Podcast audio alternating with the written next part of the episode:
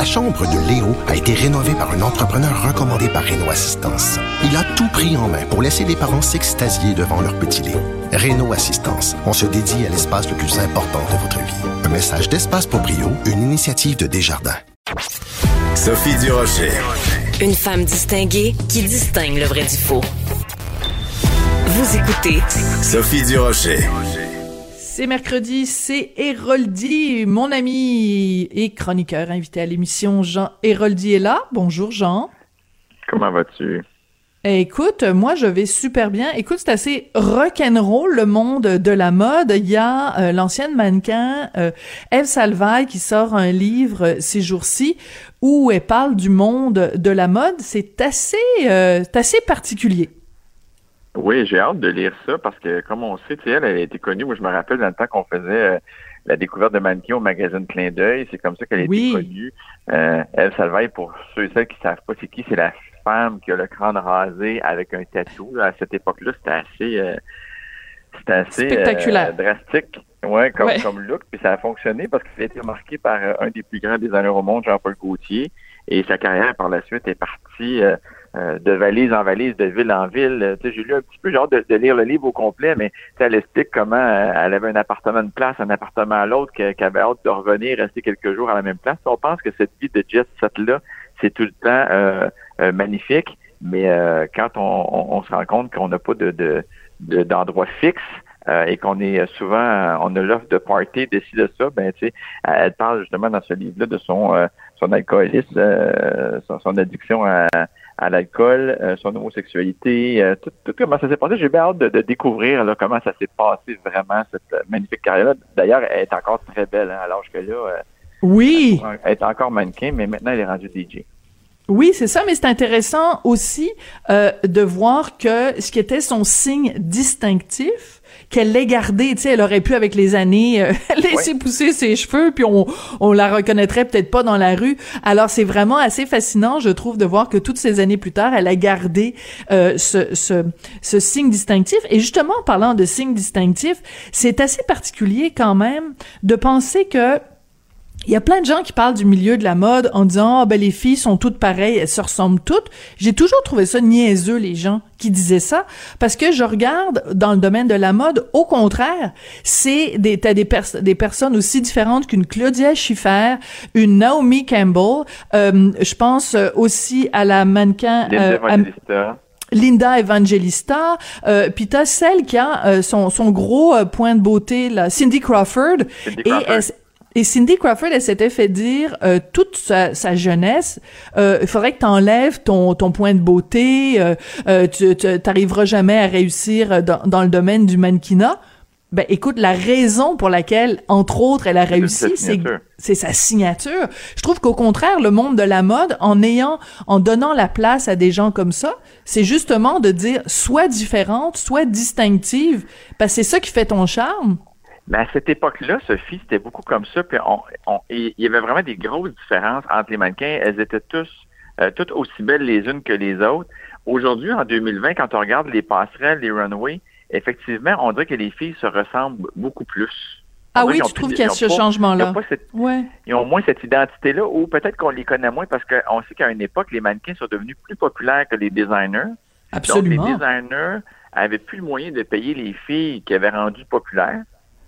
Euh, donc, ces super modèles-là ont pris le bord à un moment donné pour amener de la nouveauté. Et cette nouveauté-là, on leur a jamais donné, à part peut-être Gisèle Boncham, qui, euh, qui, qui, est encore ou qui est encore là.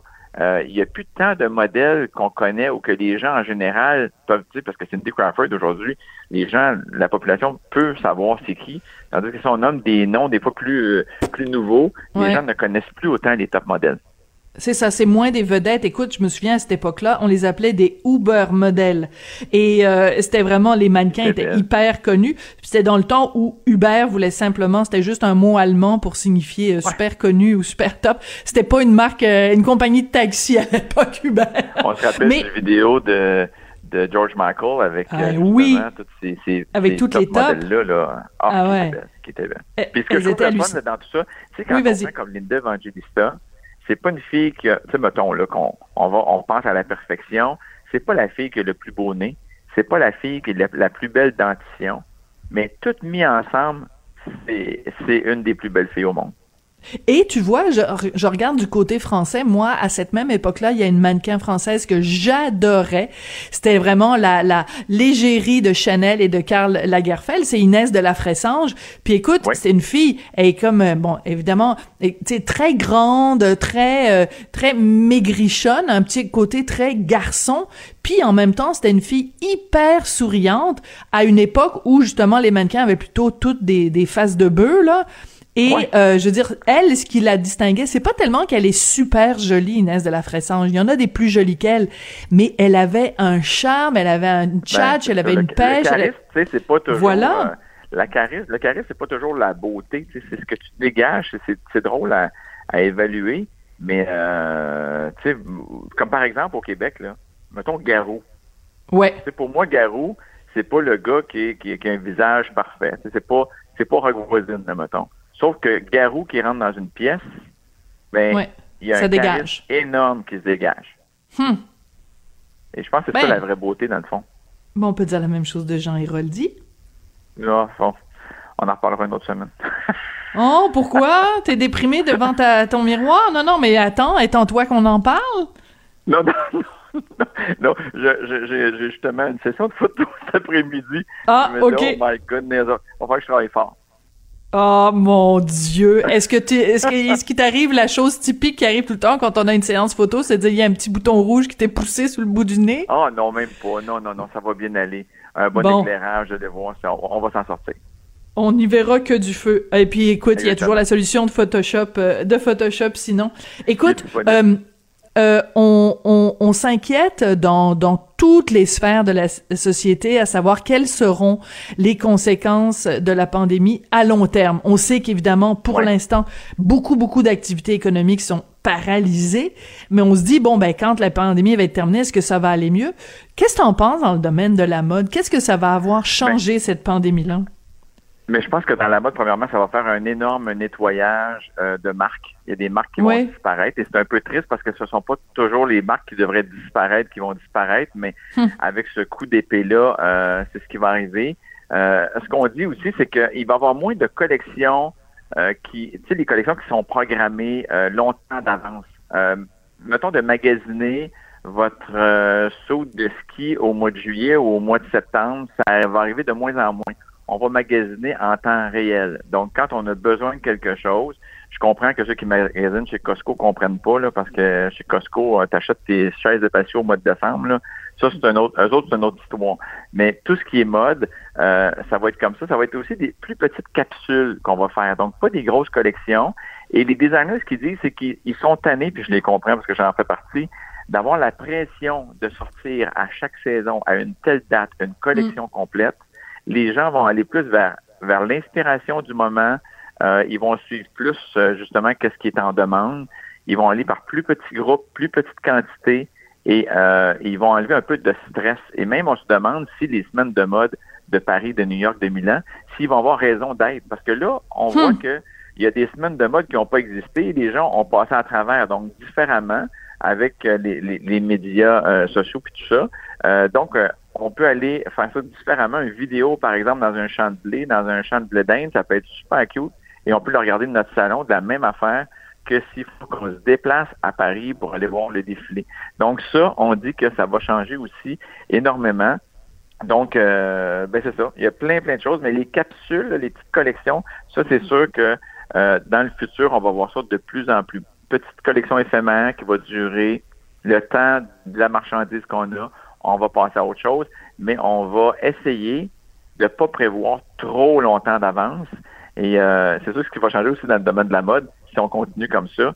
Euh, j'ai lu sur les réseaux sociaux que maintenant, on vend beaucoup plus de haut que de bas parce que tout le monde est en zoom pour le travail. Oui. Ben écoute, tout le monde achète des hauts, achète plus de bas. Ben non, mais c'est très drôle d'ailleurs. Ben, excuse-moi, mais c'est c'est pas vraiment relié, mais tu sais, il y a un journaliste américain qui a perdu sa job cette semaine parce que non seulement il y avait il y avait rien en bas, mais il y avait il y avait il y avait la bisoune sortie. Fait que bon. Ça c'est pas bon. Ça c'est pas non, et je pense qu'il y avait comme il avait comme oublié que finalement il était en zoom puis euh, je pense qu'il avait il pensait pas que sa caméra était allumée. Mais euh, mais pour revenir à des choses plus sérieuses euh, je dirais que au-delà de ça c'est pas juste que les gens vont acheter des hauts et n'achèteront pas de bas mais avec le télétravail il y a quand même beaucoup de gens qui écoute je suis allée au centre d'achat en fin de semaine. Écoute c'est plate de dire ça mais la moitié des boutiques euh, de, de, de vêtements étaient complètement vides. Parce que, tu sais, t'as pas, il y a pas juste le télétravail, c'est que il y a le, télétravail fait que t'as pas besoin de te mettre beau pour aller travailler, mais tu sais, habituellement t'achètes des vêtements aussi parce que t'as des sorties, tu vas au théâtre, tu vas au cinéma, tu vas souper chez des amis, tu fais des fêtes de famille. Sinon, euh, si tu restes chez toi, ben tu sais, c'est euh, euh, soit en pyjama ou en jeans. Ben voilà. Alors, tu sais, c'est je honnêtement en ce moment, je trouve que le, milieu de la mode, c'est tu sais, à part mettons des des choses vraiment basiques là, mais le milieu de la mode en tant que tel, on, on, on est vraiment revenu à une simplicité volontaire on va s'en ressentir aussi pendant plusieurs mois parce que beaucoup de magasins ont reçu leurs marchandises, mais les magasins étaient fermés. Donc, ils ont tous pris cette marchandise-là, ils l'ont mis dans le backstore pour l'année prochaine. Donc, on s'entend que ce qui a été produit pour l'année prochaine est déjà produit. On n'aura pas à retravailler. Donc, point de vue travail aussi, ça va manquer.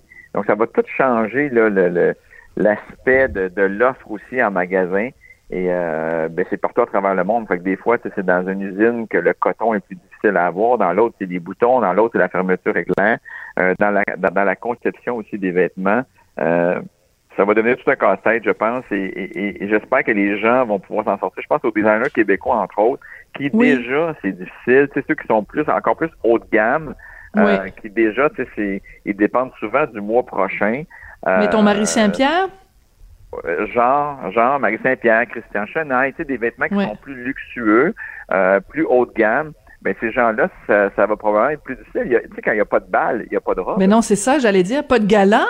Tu sais, je veux dire, on a vu, on a vu le gala des Gémeaux. Bon, ben, je veux dire, il y avait euh, euh cinq personnes sur scène, puis euh, c'est tout là. Il y avait pas de public, il y avait pas de. Alors c'est quand même un moment, les différents galas pendant l'année où on porte des robes, tous les balles, tous les, les événements de levée de fonds, tous les événements spéciaux. Euh, écoute, c'est c'est c'est majeur, majeur, majeur là.